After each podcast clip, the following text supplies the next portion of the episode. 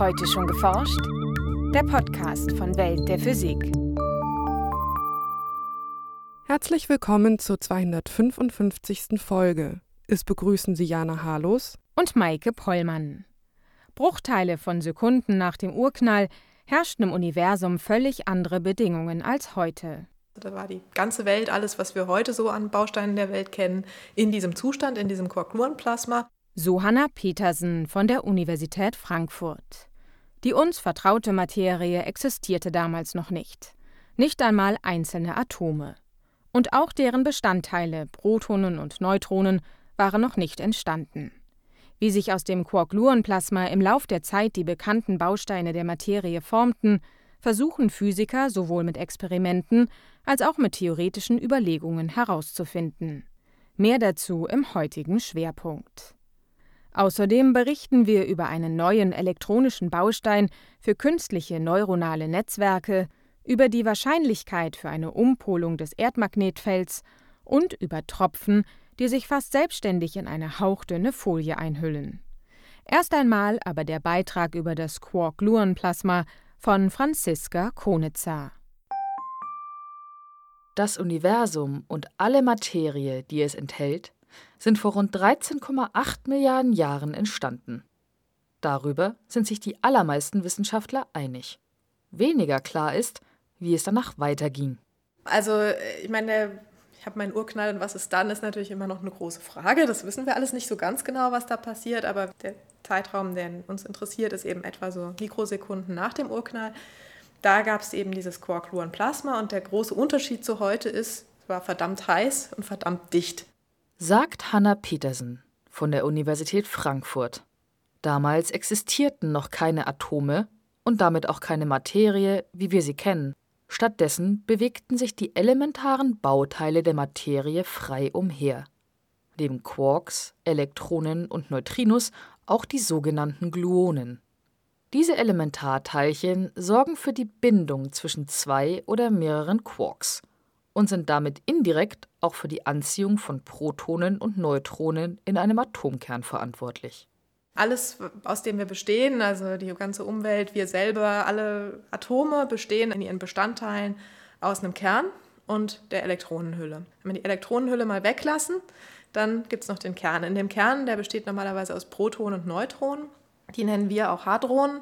Das sind eben die Teilchen, die aus Quarks bestehen. Das heißt, jedes Proton, jedes Neutron, aus dem alle Elemente, ja, ob nun Gold, Blei, was auch immer, besteht aus diesen Bausteinen. Protonen und Neutronen bestehen beispielsweise aus je drei Quarks, die von den Gluonen zusammengehalten werden. Quarks haben eine elektrische Ladung. Sie können entweder positiv oder negativ geladen sein.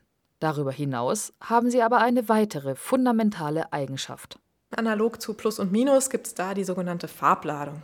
So, das ist natürlich nicht so, dass die wirklich bunt sind, aber das ist so die Vorstellung. Das ist eben eine Quantenzahl, die da existiert und die erhalten sein muss. Und im Quark-Gluon-Plasma liegt diese Ladung eben frei vor. Das heißt, da sind eben die Quarks und Gluonen frei vorhanden. In einer normalen Materie geht das nicht. Die normale Materie, die wir heute haben, die ist weiß, die kann also nicht bunt sein, die hat eben keine Farben und keine freien Farbladungen. In Analogie zur additiven Farbmischung gibt es rote, grüne und blaue Farbladungen. Kommen drei Quarks mit je einem dieser drei Werte zusammen, ist das entstehende Teilchen weiß. Genau das ist etwa in Protonen oder Neutronen der Fall. Anders als in einem Quark-Gluon-Plasma lassen sich Quarks heute nicht einzeln beobachten. Sie können offenbar nur in einem gebundenen Zustand aus mindestens zwei Teilchen existieren.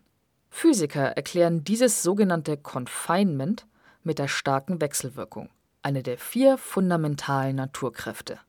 Die starke Wechselwirkung verhält sich ganz anders als beispielsweise die Schwerkraft, die mit zunehmendem Abstand zwischen zwei Objekten schwächer wird weil die Wechselwirkung wird stärker, wenn ich zwei Ladungen voneinander trenne. Also wenn ich zwei Quarks habe, dann ziehe ich die auseinander und dann wird die Wechselwirkung nicht schwächer, also die sehen sich nicht weniger stark, sondern die wird immer stärker und stärker und stärker.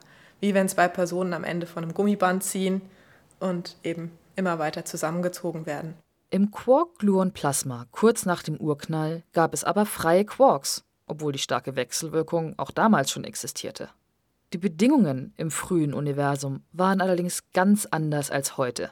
Es war sehr viel dichter und sehr viel heißer. Anders ausgedrückt, die Energiedichte war hoch. Und das wirkte sich auf die starke Wechselwirkung aus. Bei sehr hohen Energien und Energiedichten ist das Spannende an der starken Wechselwirkung, dass sie eben schwächer wird. Also bei den Energien, bei hohen Energien, ähm, wird die Anziehung geringer und deswegen gibt es dann da freie Quarks und Gluonen.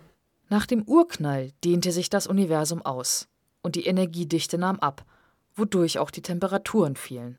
Während sich das Universum irgendwann abgekühlt hat, müssen diese Quarks und Gluonen sich irgendwann zusammentun zu den Hadronen, zu den Protonen, Neutronen und so weiter, die heute unsere Materie bilden, weil die Temperatur eben geringer wird und die Wechselwirkung dann eben stärker und sie sich wieder anziehen. Und deswegen gibt es heute diese freien Teilchen nicht mehr. Forscher möchten verstehen, wie der Übergang vom Quark-Gluon-Plasma zur heutigen Materie ablief. Gab es einen relativ abrupten Phasenübergang oder wandelte sich das Plasma erst nach und nach um?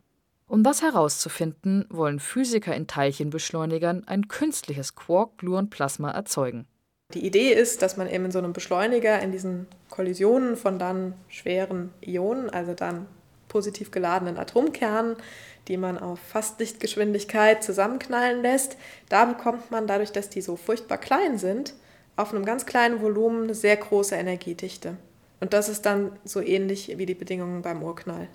Diese Bedingungen lassen sich derzeit mit dem LHC am CERN und einem Teilchenbeschleuniger am Brookhaven National Laboratory in den USA herstellen. Auch in Darmstadt soll mit FAIR eine Anlage in Betrieb gehen, die ein Quark-Gluon-Plasma erzeugen kann. Bisher stehen die Wissenschaftler noch am Anfang, was die Erforschung des Quark-Gluon-Plasmas angeht. Es ist eben noch nicht mal realisierbar, das in einer Art Falle im Labor gefangen zu halten, sondern es sind eben alles hochdynamische Prozesse. Also diese Schwerionenkollisionen sind wirklich eine Kollision, die innerhalb von 10 hoch minus 23 Sekunden abläuft. Und 10 hoch minus 23, 22 ist eine sehr kleine Zahl. Da ist nicht viel zu beobachten oder zu wirklich ja, aufzuheben, den Zustand. Das funktioniert alles nicht. In den riesigen Detektoren lässt sich das Quark-Gluon-Plasma deshalb nicht direkt untersuchen. Den Forschern bleibt nur, die gewöhnlichen Teilchen zu beobachten, die aus dem Quark-Gluon-Plasma hervorgehen. Um diese ablaufenden Prozesse zu verstehen, sind theoretische Physikerinnen wie Hanna Petersen gefragt. Also man hat nicht so furchtbar viel Information über dieses Quark-Gluon-Plasma an sich. Und um jetzt zu verstehen, was diese Messungen über dieses Quark-Gluon-Plasma mir verraten, muss ich eine Rechnung machen, in der ich dann Hydrodynamik zum Beispiel löse und irgendwie entsprechende andere Gleichungen und Theorien, die diese ganze Dynamik dieser Kollision beschreiben. Zum Beispiel können die Theoretiker in ihren Simulationen berechnen, was genau bei einer Teilchenkollision passiert. Entsteht ein Quark-Gluon-Plasma oder nicht? Und wenn ja, wie wirkt sich das auf die Messungen aus? Und dann sehen wir Unterschiede in den entsprechenden äh, Beobachtungsgrößen je nachdem, ob wir das Quark-Gluon-Plasma einschalten oder nicht. Und dann können wir den Experimentalisten sagen, hier, da könnt ihr nachgucken, da müsst ihr mal genau schauen. Ähm, da gibt es einen großen Unterschied, wenn ich einen Phasenübergang habe oder nicht. Erst die Kombination aus Experimenten an Teilchenbeschleunigern und theoretischen Überlegungen machen es möglich, diesen exotischen Materiezustand zu erforschen. Nachrichten Mittlerweile schlagen Computer die besten Schach- oder Go-Spieler der Welt. Doch an die Leistungsfähigkeit menschlicher Gehirne reichen sie bislang nicht heran. So können die Neuronen im Gehirn etwa gleichzeitig Daten verarbeiten und speichern. Genau dieses Ziel verfolgten Wissenschaftler nun mit dem Bau eines neuen Schaltmoduls. Wie die Entwickler in der Fachzeitschrift Nature berichten, vereint der sogenannte MEM-Transistor die Schalteigenschaften eines Transistors mit den Eigenschaften eines Speichermoduls. Testmessungen zeigten, dass sich der MEM-Transistor einerseits wie ein herkömmlicher Transistor schalten ließ. Andererseits konnten die Forscher die elektrische Leitfähigkeit des Moduls gezielt mit Spannungspulsen verändern. Auf diese Weise lassen sich digitale Daten dauerhaft speichern. Mit weiteren Spannungspulsen waren die Wissenschaftler in der Lage, den Speicher zu löschen und erneut zu beschreiben. Der MEM-Transistor kann mit bis zu sieben weiteren Modulen verknüpft werden dieser Aufbau ähnelt den Neuronen im Gehirn, die ebenfalls über mehrere Verknüpfungen verfügen, die Synapsen. In weiteren Experimenten könnten nun elektronische Netzwerke mit mehreren MEM-Transistoren entwickelt werden.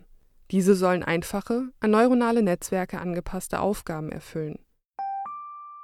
Das Magnetfeld der Erde wird zwar seit 160 Jahren schwächer, dennoch sei eine baldige Umpolung unwahrscheinlich, berichten nun zwei Forscher im Fachjournal Geophysical Review Letters.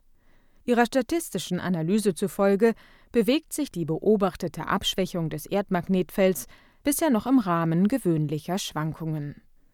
Für ihre Studie wertete das Team Daten von Gesteinsproben aus und schloss so auf frühere Umpolungen.